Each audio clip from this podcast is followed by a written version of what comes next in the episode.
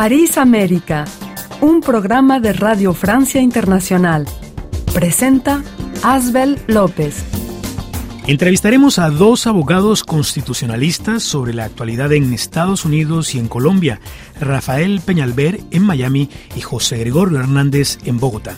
Primero hablaremos sobre la abolición de la ley federal que autorizaba el aborto, la sentencia histórica de la Corte Suprema de Justicia que tumbó Roe and Wade. Escucharemos también la posición de una férrea opositora al aborto en Estados Unidos, Catalina Stubb, miembro de Madres por la Libertad en Florida. En la segunda parte nos enfocaremos en los primeros pasos del presidente electo de izquierda de Colombia, Gustavo Petro, cuya posesión es el 7 de agosto.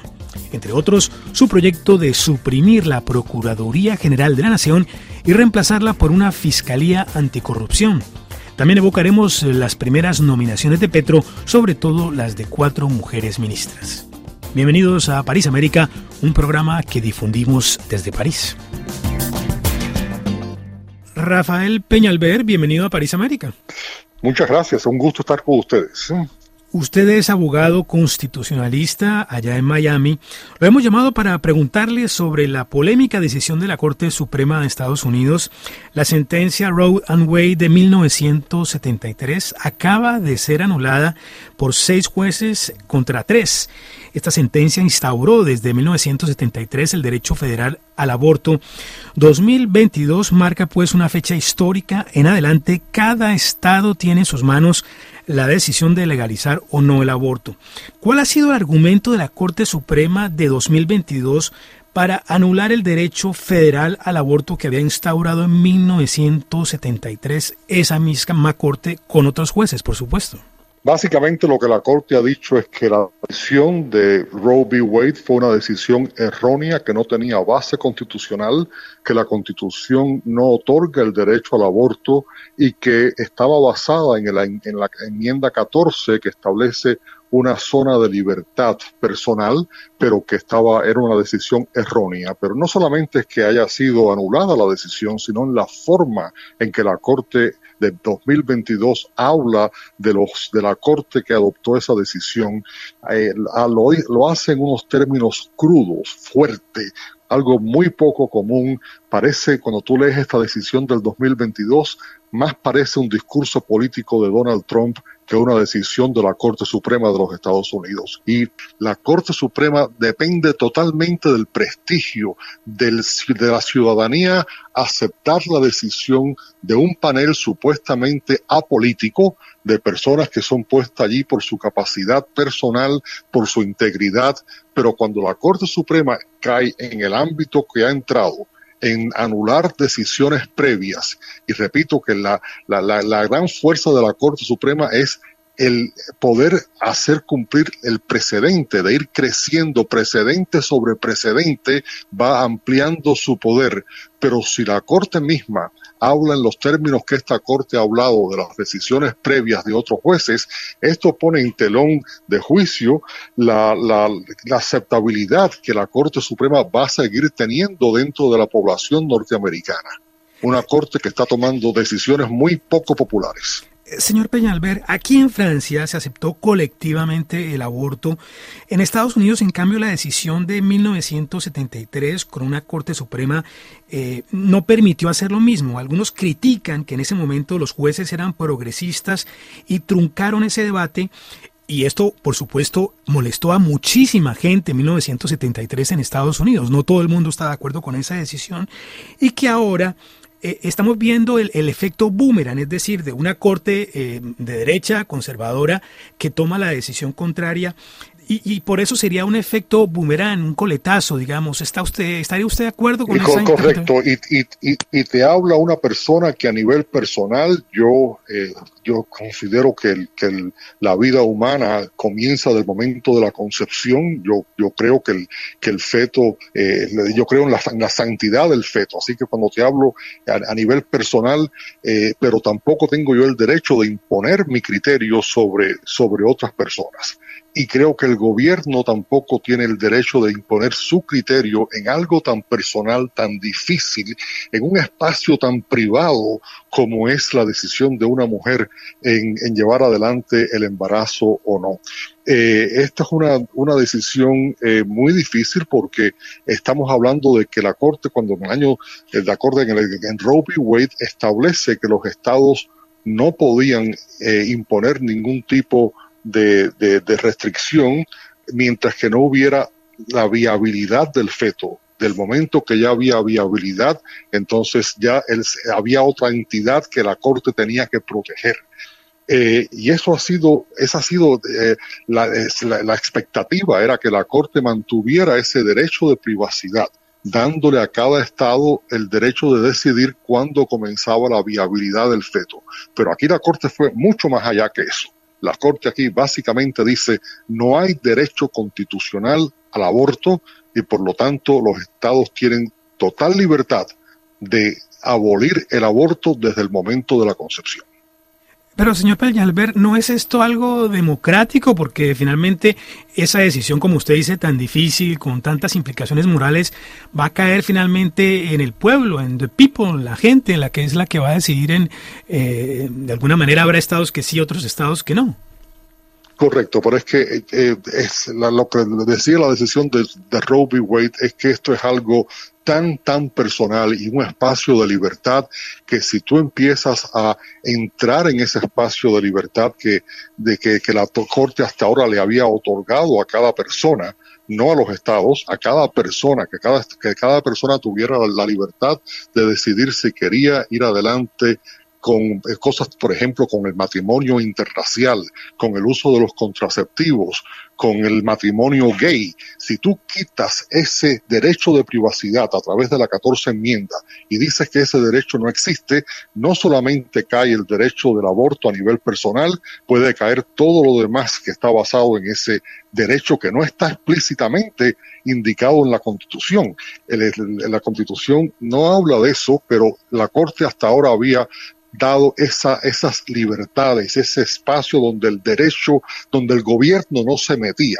Ahora el gobierno está diciendo, la Corte Suprema está diciendo, sí, cada estado tiene derecho a entrar en ese espacio de acuerdo con la, con la decisión electoral de cada estado. Pero por otra parte, ¿quién soy yo para imponer mi posición sobre una muchacha, sobre una niña, como las he visto yo eh, cuando he entrado en, en, las oficinas de Planned Parenthood, porque antes de hablar sobre este tema, yo quería ser testigo de lo que pasaban estas personas. Y tú entras a una oficina de Planned Parenthood y te encuentras a muchachas de 13, 14 años desesperadas. Algunas han sido violadas, algunas han sido eh, víctimas de, todo tipo de abuso sexual. Eh, y vamos, vamos a forzar a estas personas a que vayan adelante con un embarazo que ellas no están ni preparadas económicamente, ni psíquicamente, ni moralmente para ser las madres de ese feto. Por otra parte, para usar el argumento del otro lado, también se ha abusado del, derecho al aborto y se, muchas personas simplemente ven el aborto como otro medio más de, planificación familiar. y se hacen un aborto cada tres meses. Justamente, e, eso era lo que le iba a preguntar, porque hemos visto nuevas generaciones, la generación post-Rowan Wade, que dice justamente eso. Yo puedo entender, yo puedo ser empático con las jóvenes, con los drogadictos que no tienen por qué traer un ser humano a la vida. Es, es cierto, todo eso es cierto. Pero al mismo tiempo estamos viendo mm, abortos casi que antes del nacimiento y por eso lo llaman casi mm, matar al bebé, o sea, infanticidios. No, no, y, en eso, y en eso yo comparto totalmente, pero, pero creo que la, Corte en Roe v. Wade había establecido el momento de la viabilidad del feto como algo que todo el mundo tenía que aceptar, que no se puede matar a un bebito. Y si tú tienes un, un, feto que puede sobrevivir después de 27 semanas, ya ahí había puesto la Corte el, el término. Hasta aquí el, el Estado tiene el derecho de, de entrar al cuerpo para proteger esa vida en potencia. Pero aquí lo que se está diciendo es que no, que, que, el, que el Estado tiene el derecho de entrar al cuerpo aún sin que haya la aceptabilidad por parte de todo el mundo de que ese es un, de que ese es un, un ser humano eh, en, en, que ya puede sobrevivir sobre sí. Quisiera terminar con esta pregunta sobre el ambiente en que está viviendo Estados Unidos.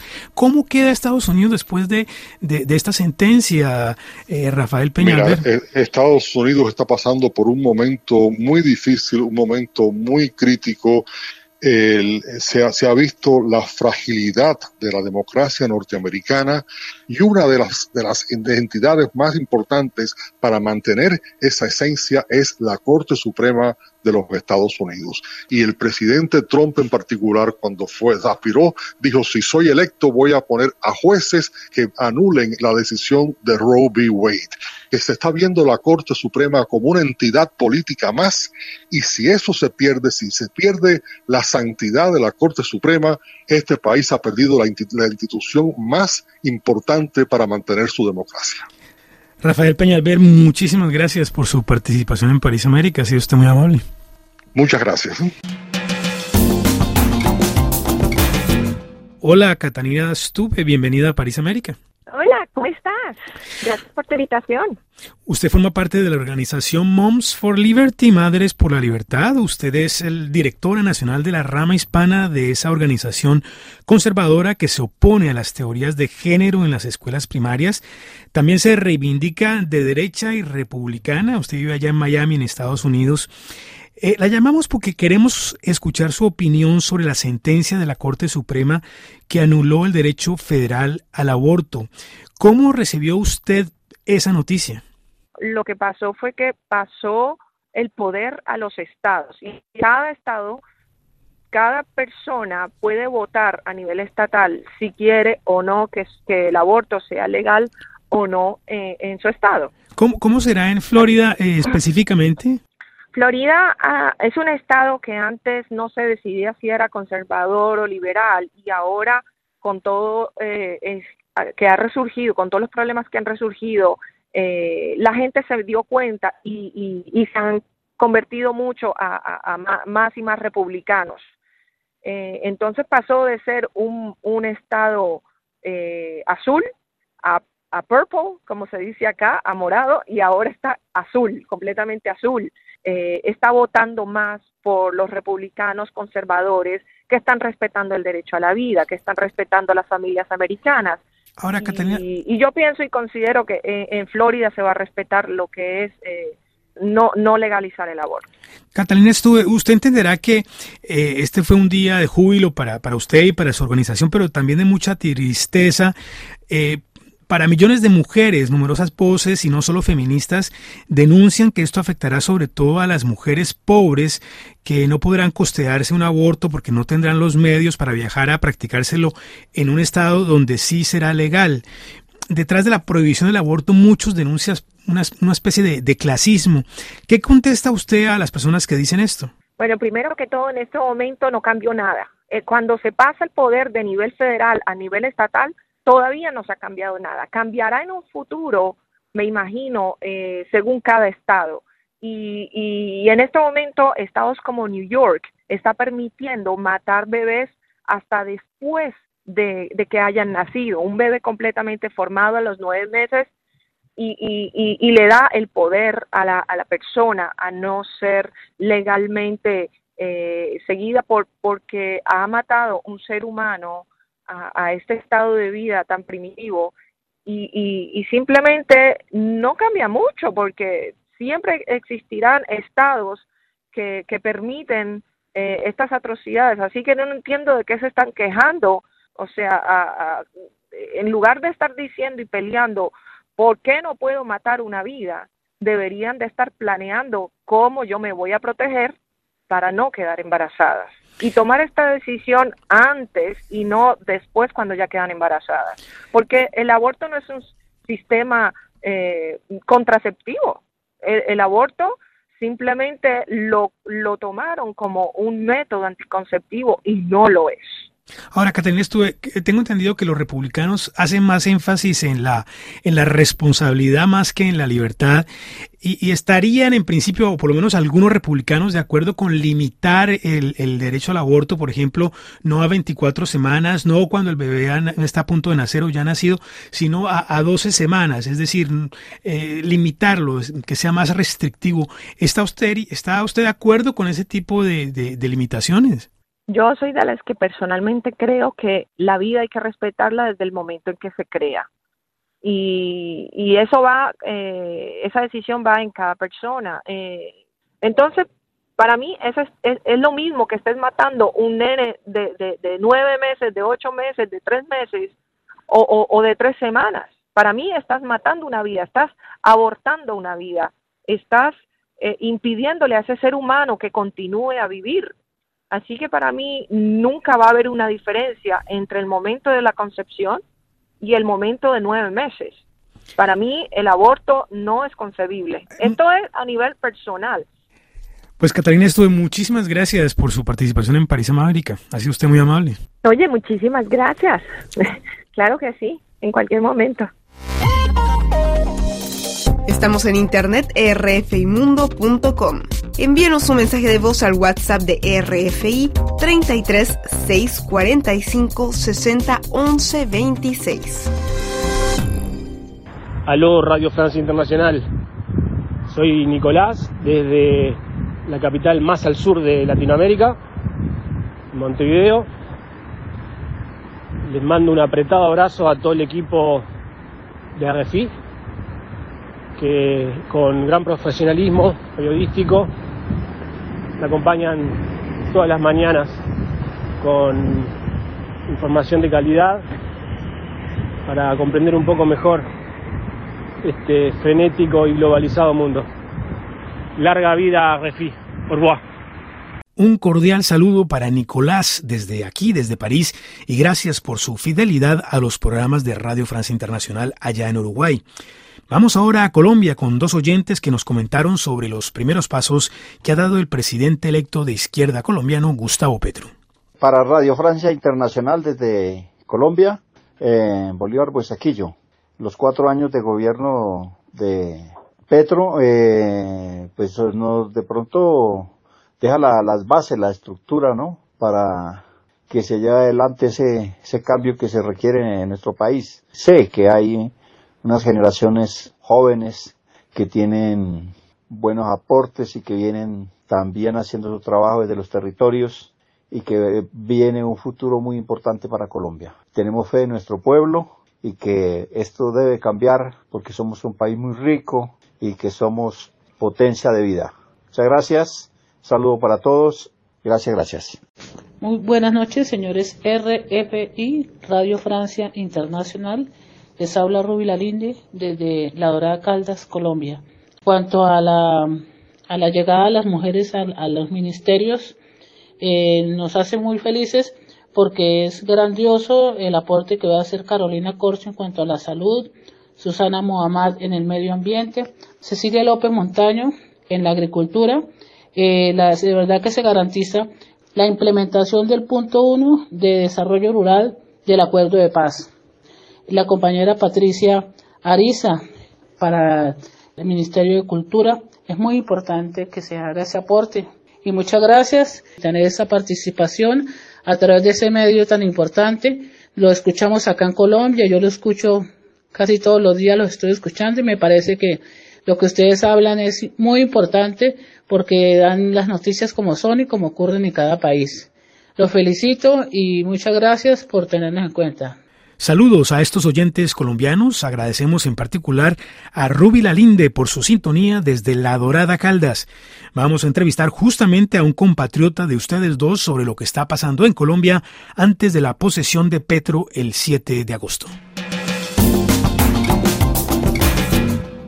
José Gregorio Hernández, bienvenido a París América. Un saludo muy cordial a todo el equipo, a usted, Abel, y a toda la audiencia de París, América.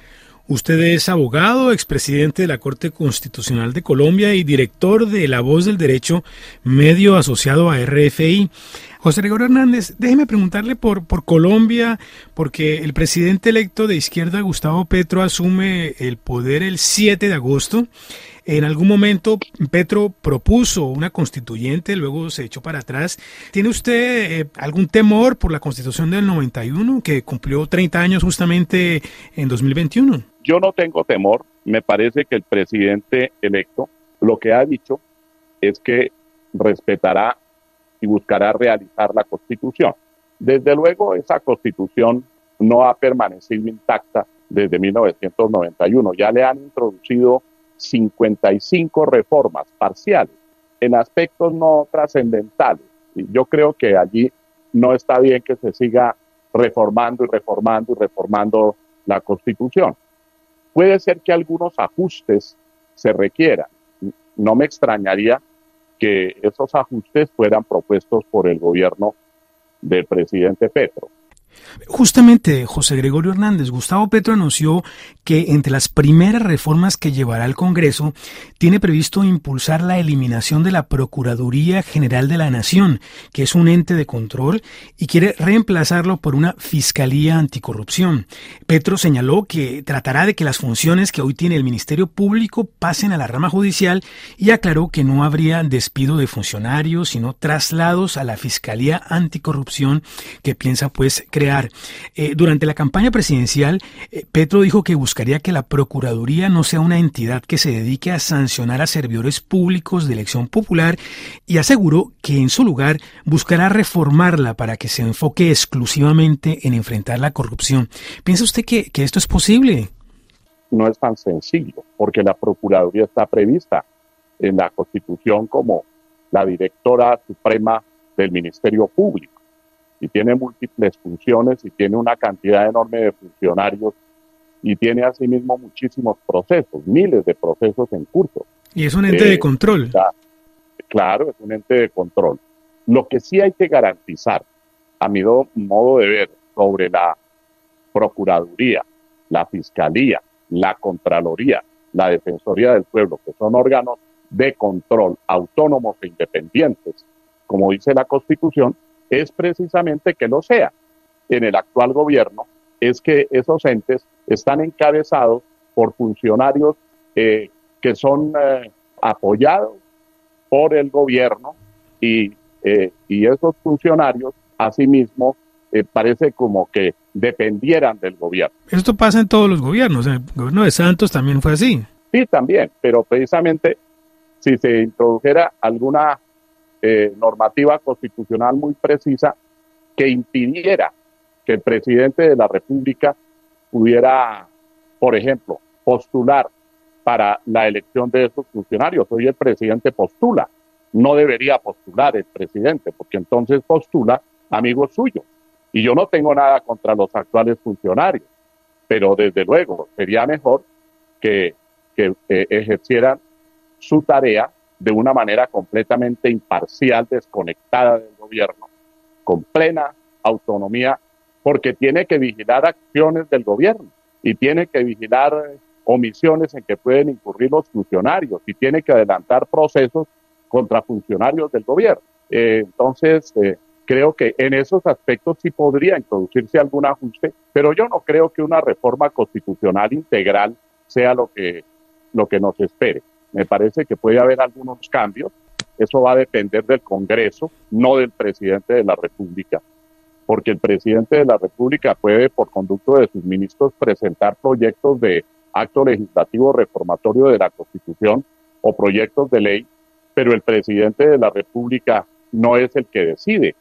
Eh, y, y Petro tendrá que someterse a la Constitución para cualquier proyecto que presente eh, está armando unas mayorías en el Congreso y es posible que muchos de sus proyectos salgan adelante, pero no se nos olvide que también todo está sujeto al control de constitucionalidad a cargo de la Corte Constitucional y en cuanto a los actos administrativos está sujeto al control del Consejo de Estado. José Gregorio Hernández, eh, déjeme preguntarle de manera general, ¿cómo ha visto usted estos primeros días del presidente electo justo antes de posicionarse? Me refiero, por supuesto, a los nombramientos de algunos ministros, eh, pero también a la propuesta de plantearle al ELN un cese al fuego bilateral. Eh, además, por supuesto, las reuniones que tuvo con su rival, con Hernández y con el expresidente Uribe. Eh, para muchos eh, está, está bien encaminado el presidente electo Petro. Sí, yo también creo que está bien encaminado. Yo he visto que estas primeras manifestaciones de lo que será su gobierno son positivas. Primero, se comprometió, y me parece que eso está bien, a seguir las, eh, a, aplicar hasta donde sea posible dentro de la institucionalidad las recomendaciones de la Comisión de la Verdad, eh, que, este, que esto fue entregado hace pocos días eh, aquí en Bogotá. y como no asistió el actual presidente de la República al evento, entonces le hicieron entrega al nuevo presidente con una cantidad de recomendaciones de la Comisión de la Verdad en materia de paz y reconciliación. Yo creo que esa es una de las urgencias más importantes que tenemos. No podemos seguir con las masacres, con los crímenes de líderes sociales, de líderes sindicales, de antiguos miembros de las FARC que se desmovilizaron y que están cumpliendo y a muchos los han matado. Entonces no podemos seguir en esa situación y creo que él tiene buena disposición a ese respecto. Ha designado a unos, eh, algunos ministros. Eh, me parece que todos eh, tienen unas hojas de vida excelentes y pueden ser muy buenos funcionarios. Falta ver qué otros se designan. El proceso de paz se adelantó con las FARC, no con el ELN, pero si él quiere puede también sacar adelante un proceso de paz similar con el Ejército de Liberación Nacional y eso sería, a mi juicio, muy positivo. Hay una cosa que quiero dejar como punto final. Esto solamente lo vamos a poder analizar en cuanto a la calidad y capacidad del gobierno de Petro hacia el futuro, sobre la base de sus actos. Y no ha comenzado. Esto apenas comienza el 7 de agosto. Muchas gracias. Muchas gracias, eh, José Gregorio Hernández, muy amable. Escucharon París América, un programa que difundimos desde París. Los esperamos el próximo jueves a partir de las 4 y 3 minutos de la tarde. Esperamos sus mensajes de voz a nuestro número WhatsApp 336 45 60 11 26 336 45 60 11 26. Hasta la próxima semana, estimados oyentes.